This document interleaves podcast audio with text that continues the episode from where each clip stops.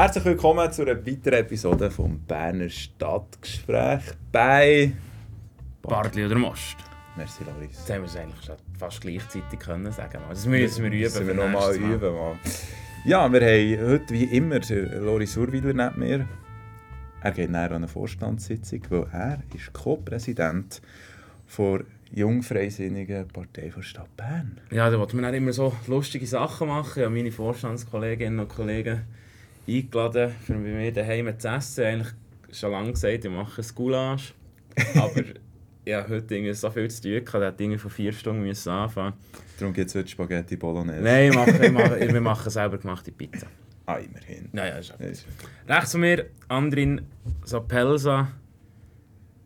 Gute Seele für den Podcast. Sorry, ja, wir, ich habe schon so viel über dich erzählt, ich weiß gar nicht mehr. Ich, äh, tu mir ein, lustiges Geschichtchen noch schnell erzählen über Andrin. Sorry, Corinna, wir kommen dann natürlich zu dir. Der Andrin und ich sind letzten Donnerstag äh, in den Stadtrat schauen Mhm. und recht versumpft. Ja. Möchtest du deiner Freundin hier noch eine Entschuldigung geben für das? Du bist darum recht hässlich, habe ich gehört. Nein, also so hässig würde ich jetzt nicht nennen. Nicht, nicht unbedingt entzückt. ich würde es eher als Abwesenheit von Freude. Dass der andere am Morgen um halb Mega müde. Mega müde bin ich den ganzen Tag und, und ein, bisschen, ein, bisschen, ein bisschen moody. Also an dieser Stelle, äh, es tut mir natürlich extrem leid. Es ist einfach der Bernie Eicher, also kurze Anekdote noch hier. Wir kommen jetzt zu Wir dir, kommen jetzt zu dir. Wir haben, wir haben bei Fraktionszwang am Grani und Merit gespielt. Schon das habe ich knapp vergessen und bin wirklich scharf hergekommen. Und dann habe ich am Schluss habe ich dem Bernie gesagt, ob er eigentlich auch noch mitkommen. Ich gehe mit dem Leru eins ziehen. Dann hat der Bernie gesagt, uh, nein, also er hat gar nicht, er hat gar nicht Lust, da jetzt in den Ausgang zu gehen und mega zu versumpfen. Und ich, naiv, wie ich bin, habe ich gesagt, nein, nein, wir gehen wirklich noch eins ziehen. Und dann gesittet wieder hey. Ähm, ja, meine Frau kann ein anderes, etwas anderes bezeugen, als ich um halb vier Uhr heimgekommen. Ähm, ist auch mal länger gegangen. Heute haben wir einen Gast bei uns, der sich da schon fast ein langweilt. Corinna Liebe. Sie ist Stadträtin vor jungen GLP, ist auf der jungen GLP-Liste gewählt worden mit einer Kollegin. Sie hat zwei Sitze im Berner Stadtrat. Sie ist Präsidentin vom GLP Lab Schweiz und Historikerin. Aber eigentlich das Wichtigste haben wir vergessen. Die Corinna ist Mitglied vom altehrwürdigen von altehrwürdigen Tramway-Gang, wo wir da jeweils Mitglieder von FDP, vom Jungfrei sind, von GLP, von der jungen GLP und von GFL, gehen grosse Cordon Bleu essen. Corina, was machst du auch mit diesen Cordon Bleus, wenn wir die nicht fertig machen? packe sie natürlich ein. Als Food Waste Spezialistin ähm, ist mir das natürlich etwas, was sehr wichtig ist. Und ähm, bei mir wird einfach nicht verschwendet und alles, was zu viel ist, nimmt jemand wer mit hey. Ihr gehört raus, das heutige Thema Food Waste. Food Waste ist ein Thema, das in den Medien seit Jahren eigentlich umschwirrt. Und jetzt will der Stadtrat da etwas machen. Dagegen. Corinna will Oder die machen. Corina.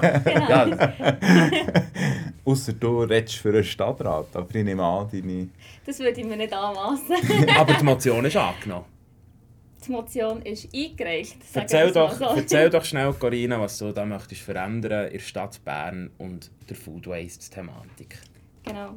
Also ich muss ein bisschen ausholen, damit man versteht, wieso was ich das jetzt zum jetzigen Zeitpunkt gemacht habe. Schon vor einiger Zeit ist im Nationalrat durch Isabelle Chevalet, damals noch Nationalrätin von der GLP, ein Postulat angenommen worden, das gefordert hat, dass ein nationaler Aktionsplan zum Thema Food Waste ausgearbeitet wird. Das war 2018. gewesen. Diesen April war der Bundesrat endlich so weit, um uns den Plan zu präsentieren. Der ist jetzt rausgekommen und in diesem Plan innen hat so Handlungsempfehlungen für Städte, Gemeinden, aber auch für die Kantone, wo was man im Bereich Food Waste etwas machen kann. Und ich habe mir jetzt den Aktionsplan zum Anlass genommen, um zu schauen, ja, was macht die Stadt Bern schon in diesem Bereich und wo haben wir noch Potenzial, um uns zu verbessern. Und die Forderungen habe ich nachher in einen Vorstoß gepackt, den ich gemeinsam mit anderen Fraktionen jetzt eingereicht habe im Stadtrat. Kannst du noch ganz kon- konkret, in der Motion hat man ja immer so Punkt 1, Punkt 2, Punkt 3, Punkt 4. Was sind konkret das, was du mit deiner Motion forderst? Weil Motion fordert ja irgendetwas. Es ist nicht eine Anfrage, sondern du willst etwas verändern. Was willst du konkret verändern, einfach in Kürze? In Kürze bis 2030 der Food Waste in der Stadt Bern um 50% reduzieren. Wie tut man das messen? Das ist einer der Punkte, nämlich Punkt 2 in meiner Motion. Die Stadt Bern soll sich anschließen an dem Monitoring zum Thema Food Waste, das der Bund aufgeleistet und das Ziel wäre nachher, dass man eben konkrete Zahlen hat, um zu messen, wie Food Waste produziert wird und auch eine Fortschrittsmessung sozusagen kann machen ähm, ob wir überhaupt so on track sind. Gehen wir schnell einen kleinen Schritt zurück. Als Jurist ist es mir immer sehr wichtig, dass wir Begriffe definieren. Food Waste. Food Waste ist eigentlich ein Phänomen von unserer aktuellen Gesellschaft, dass wir eigentlich Lebensmittel im Übermaß haben und durch das Übermaß tut eigentlich einfach gesagt extrem viel bei uns im Kühlschrank verderben. Hat das noch einen anderen, einen anderen Aspekt als jetzt nur unser privater Kühlschrank Food Waste? Also ich glaube, der grösste Teil des Food Waste fällt tatsächlich in unseren Privathaushalten, also bei mir und auch bei euch daheim an. Ähm, einfach durch das, dass Packungsgrössen zum Beispiel zu gross sind oder dass man ja, halt nicht auf das Mindesthaltbarkeitsdatum hat geschaut, was einem auch ein bisschen in die Irre führen Und das ist natürlich ein grosses Problem. Gleichzeitig haben wir aber eigentlich alle Stufen von der Lebensmittelkette, also von der Landwirtschaft, vom Bauer, der produziert, über die Personen, die die Sachen transportieren, an den Detailhandel liefern, aber nachher auch die Gastronomiebetriebe, die Lebensmittel beziehen, aber vor allem auch wir Konsumentinnen und Konsumenten. Das ist ein Phänomen, das die ganze Bevölkerung betrifft und wo wir auch gemeinsam etwas machen müssen ich finde es ja noch spannend, ich habe, ich habe hier ein Paper vor mir, wo, wo, wo so ein die Gründe von Food Waste auch noch analysiert. Und dort ist ja noch spannend, zum Beispiel einer von der, von der Hauptgründe für Food Waste ist ja auch fehlende Planung, wenn es um das, Plan, also das Planen von deinen sagen wir, Mahlzeiten geht durch die Woche. Also man geht irgendwie also, einkaufen, sagt, ah, jetzt brauche ich da Spaghetti und dann, mir geht es so, ich will gesund essen, kaufen wir noch ein bisschen Gemüse, noch ein bisschen Früchte und dann Ende der Woche hast du gleich jedes Mal auswärts gegessen und eben nichts gebraucht. Also da redest eigentlich, da redest du von mir eigentlich, das ist mein grosses Beispiel. Ich gehe jeden Tag einkaufen. Ich habe praktisch keine Nahrungsmittel irgendwie eingeplant im Kopf. Am Dienstag kann ich das machen und am Mittwoch das. Und Corinna hat eigentlich aus meiner Sicht einen Punkt angesprochen, der mich wirklich beelendet. Das sind die Packungsgrössen. Jetzt habe ich da letzte Woche etwas mit Spinat machen und ich habe mir einfach irgendwie einen riesen Sack an Spinat müssen kaufen, Blattspinat. Egal! Hast du einen Smoothie machen? Nein, ich habe keinen Smoothie. äh, Spinat Chashuka. Oder okay. wie man das immer richtig ausspricht. Okay. Und ich habe wirklich einfach eine riesige Packung Spinat müssen kaufen und da ist einfach ein Drittel habe ich gebraucht beim ersten Mal, ein Drittel habe ich dann noch in Pasta rein da und ein Drittel ist jetzt noch im Kühlschrank und ich weiß ehrlich gesagt nicht, ob es mega gut ist. Jetzt noch schnell auf die städtische okay. Ebene zu kommen, sorry Andi. Ja, ja. Auf die städtische Ebene zu kommen. Das ist ja mal etwas, was die Stadt...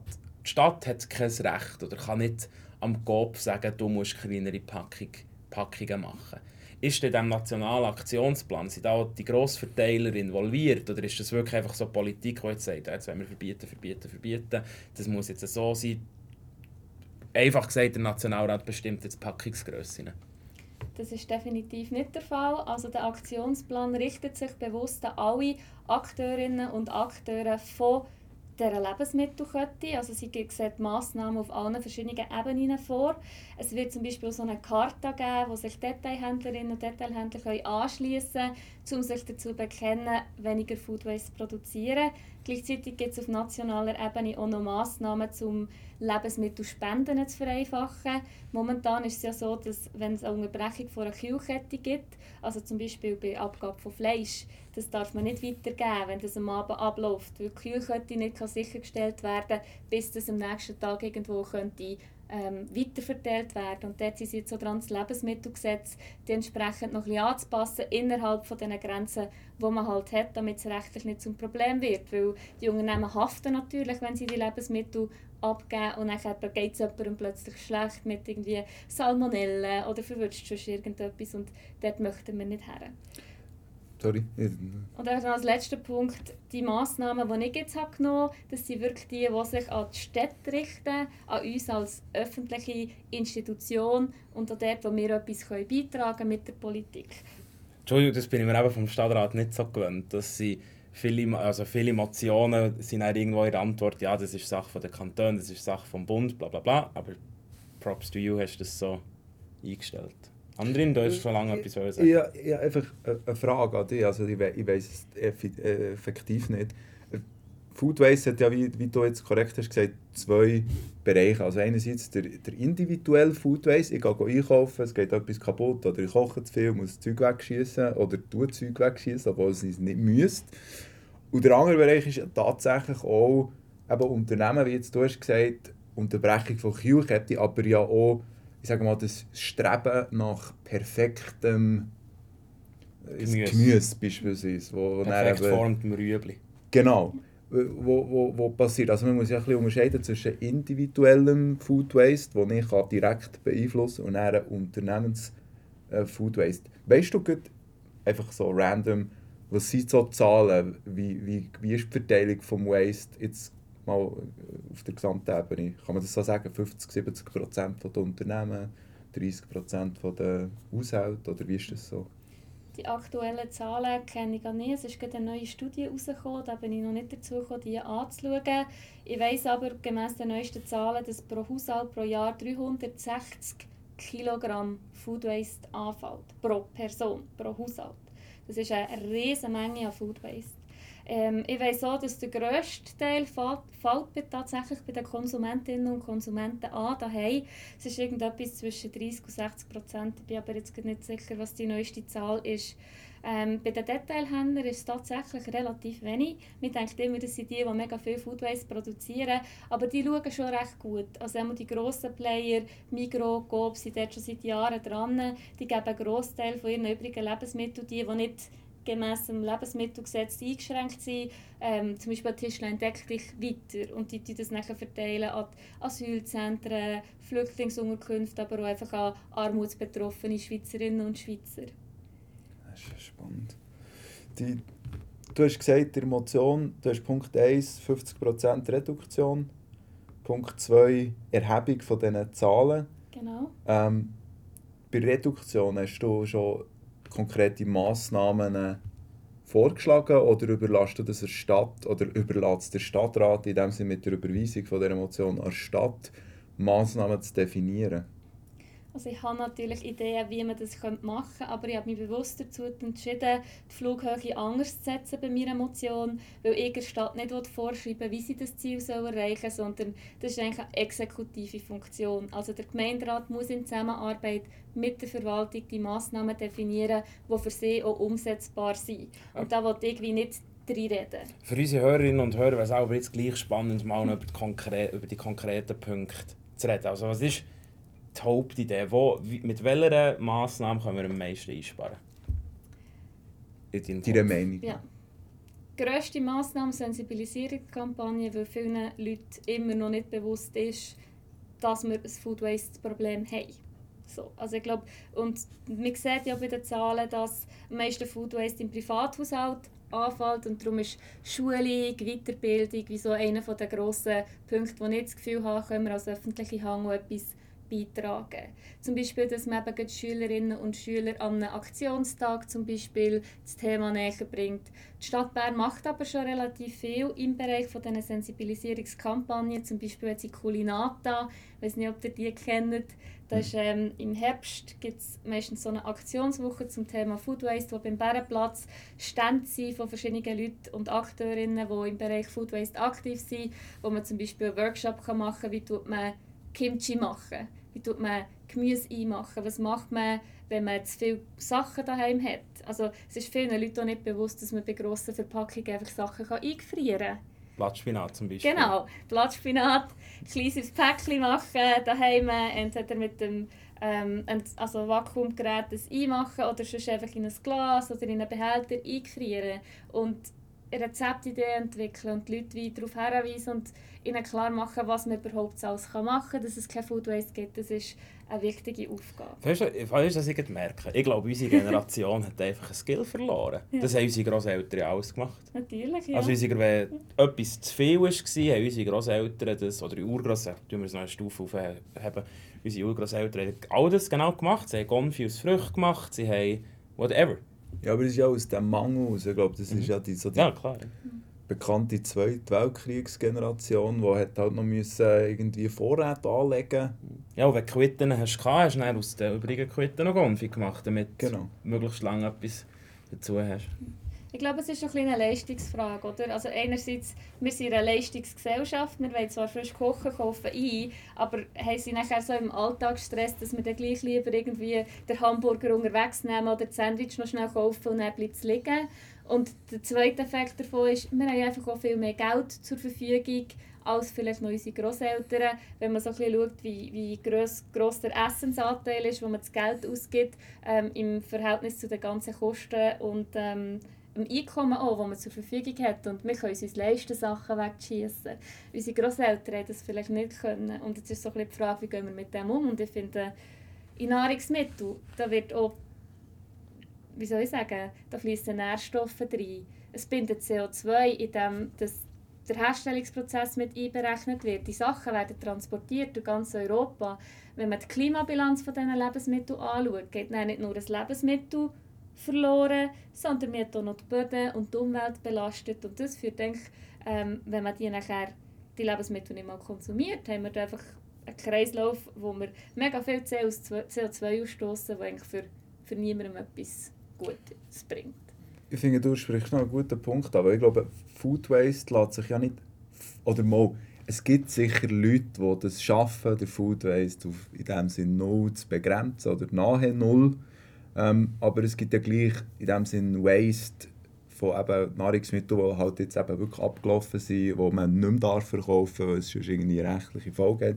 Und dort finde ich es schon noch spannend, was man ja dort kann auch damit machen kann, beziehungsweise eben nicht nur fortschießen, sondern ähm, es gibt ja auch so, aber ich zitiere jetzt wieder aus dem Paper, das ich da gelesen habe, es, es geht ja wie auch darum, eben das Recycling, also dass man kann sagen, okay, man tut irgendwie entweder Kompost machen oder man tut es als Nahrungsmittel für Tiere weiterverwenden, aber eben auch Energy Recovery. Vielleicht äh, hast du dort auch schon, also gibt es dort so kon konkrete Programme, die vielleicht auch in Bern laufen, wo, wo in diese Richtung äh, gehen, also dass man wie eben auch das wieder verwerten oder, oder ist das nicht bekannt?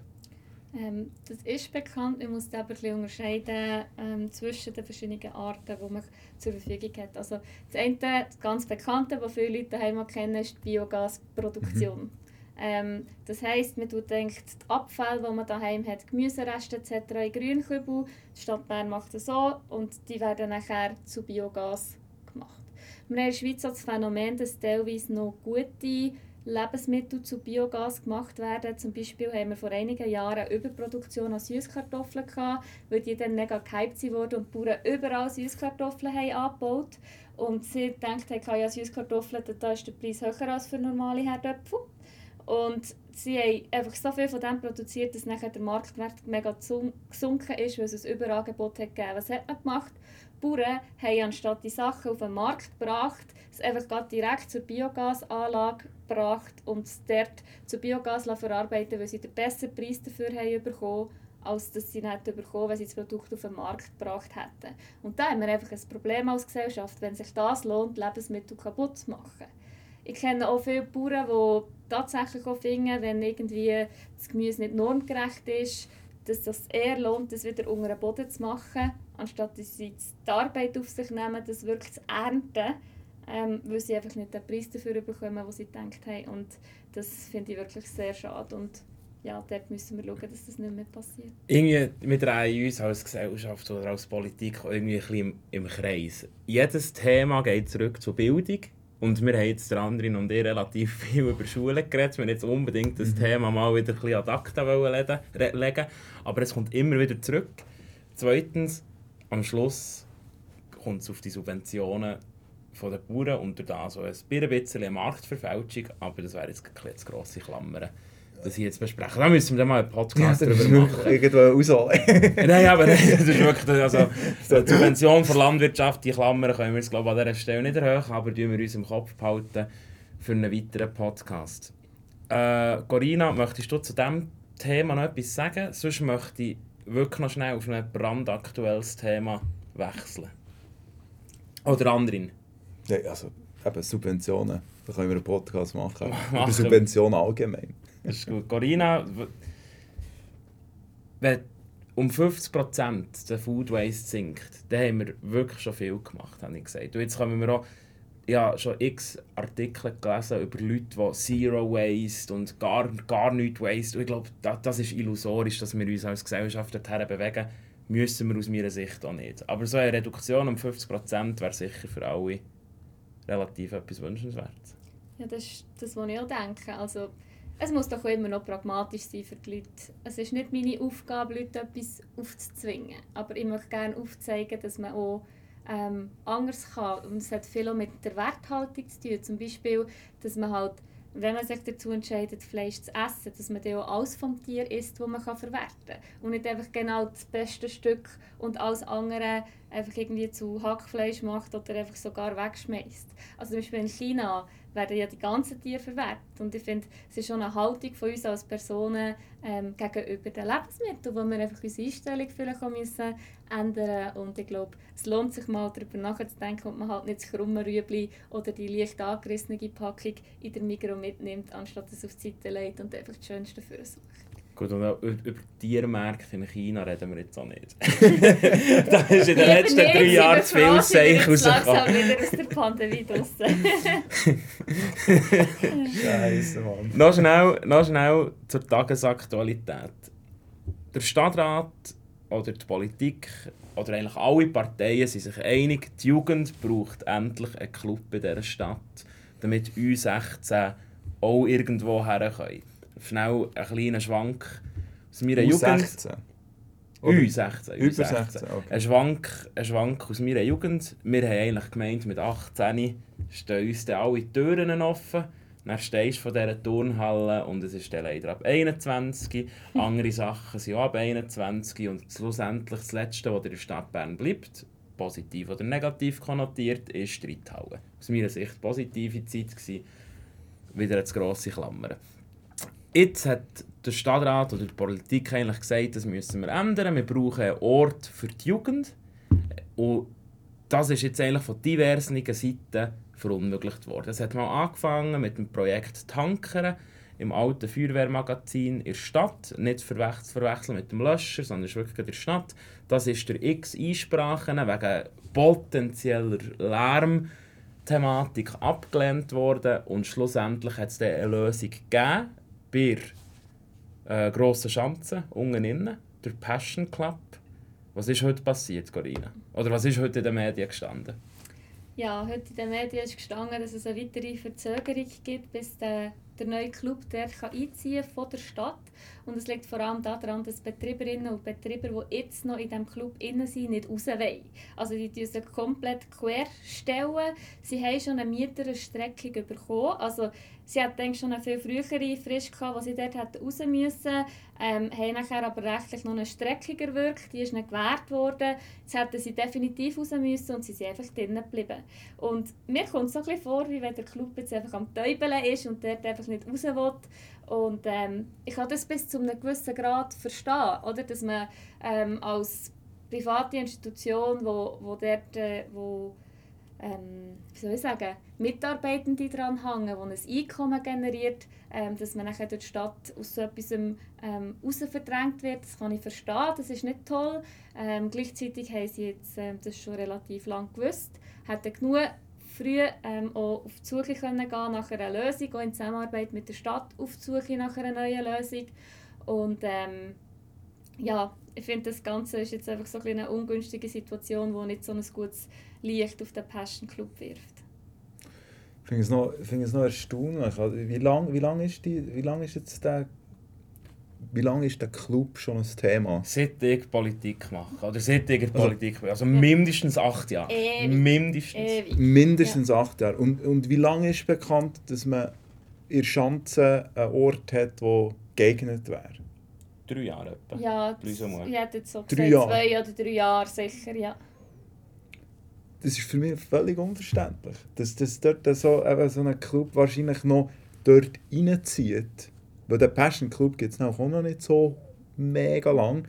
Dort reinzieht im Wissen, dass es eine befristete Geschichte ist und sich dann weigert rauszugehen. Das ist ja fast Ausbesetzung, wenn man so sagen nicht? Ja, eh- jetzt hat es den Status von einer Hausbesetzung. Jetzt, leben sie, also jetzt sind sie eigentlich in einem illegalen Verhältnis. Und jetzt kommt die juristische Sicht. Die juristische Sicht, das geht einfach nicht morgen. Also Corinna hat es vorher in der Vorbesprechung gesagt, Räumungsklagen, die kannst du noch durch die Instanzen durchziehen. Also bis der Jugendclub kommt jetzt, reden wir wieder mindestens von einem Jahr, aus meiner, Ja. aus meiner Sicht. Klar, ich habe die Sachverhalt nicht genau studiert, aber mindestens ein Jahr geht es jetzt nochmal. Und ich finde einfach auch, die Rechtslage ist eigentlich klar, ab dem heutigen Zeitpunkt definitiv klar. Die hätten dort raus müssen. Also sie sind sich jetzt einfach am verweigern. Und ich finde das sehr schade, weil die Personen, die darunter leiden, dass die jetzt wirklich die Jugendlichen, die jungen Erwachsenen aus der Stadt Bern, die sich seit Jahren darauf freuen, dass jetzt endlich ein Angebot für sie entsteht in der Stadt, wo sie auch dürfen sein. Oder wir einerseits, es ist schon angesprochen worden, die Einsprachen, die es immer wieder gibt gegen so Clubs in der Stadt durch einzelne Anwohnende und dass die Personen ganze Projekte verhindern können. Das finde ich eigentlich sehr schockierend.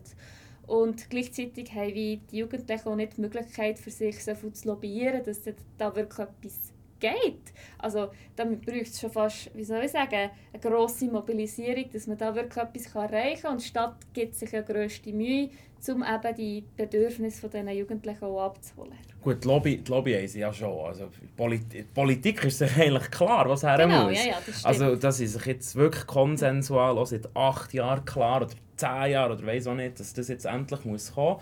Und jetzt sind wir einfach wirklich wieder, wieder ein bisschen, ja, in einer rechtlichen Frage angekommen.